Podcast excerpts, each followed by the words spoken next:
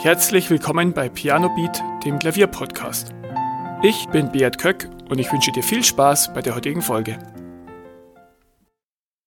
Ich bin gerade unterwegs und möchte es mir dennoch aber nicht nehmen lassen, heute dir einen neuen Impuls zu geben. Die Audioqualität ist vielleicht ein bisschen schlechter als gewohnt, aber ich hoffe, du kannst trotzdem ganz gut zuhören. Und zwar, ja, bin ich gerade, äh, komme ich gerade von draußen es war wunderschön sonnig, es ist Anfang März und ja, es wird langsam Frühling, endlich.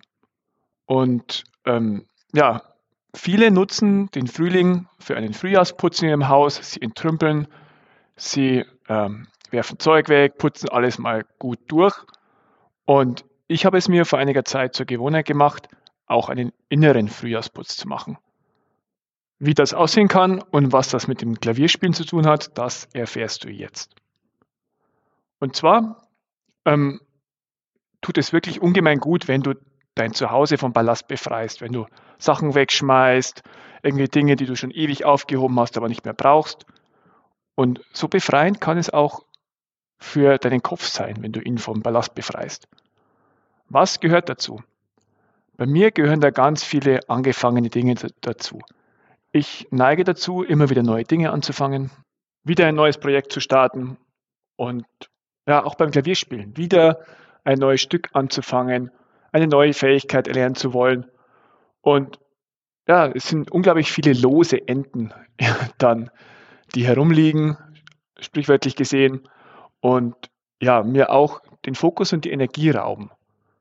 Und ja, der Frühjahrsputz hilft mir dabei, diese ganzen losen herumliegenden Dinge mal wirklich auszumisten. So wie man es auch bei der Wohnung macht oder beim Haus, auch im Kopf. Mal wirklich Projekte, die ich angefangen habe und wo ich immer ein schlechtes Gewissen habe, dass ich das nicht weiter verfolge, die werden einfach bewusst beendet und ähm, damit wieder Platz und Energie für Neues ist.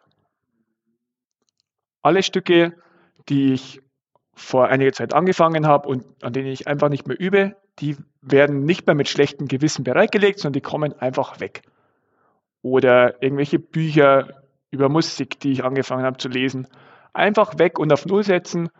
Und ja, also ich merke das immer total, dass es mir wahnsinnig gut tut, dass es wie so ein Stück Erleichterung ist. Ähm, mein Kopf fühlt sich leichter an und in meinem Kopf schwirren auch nicht dauernd Gedanken rum, ja, das müsstest du eigentlich noch weitermachen, das müsste noch irgendwann fertig gemacht werden, sondern einfach bewusst alles kappen und dann widme ich wirklich nur noch den Dingen, die ich wirklich machen will.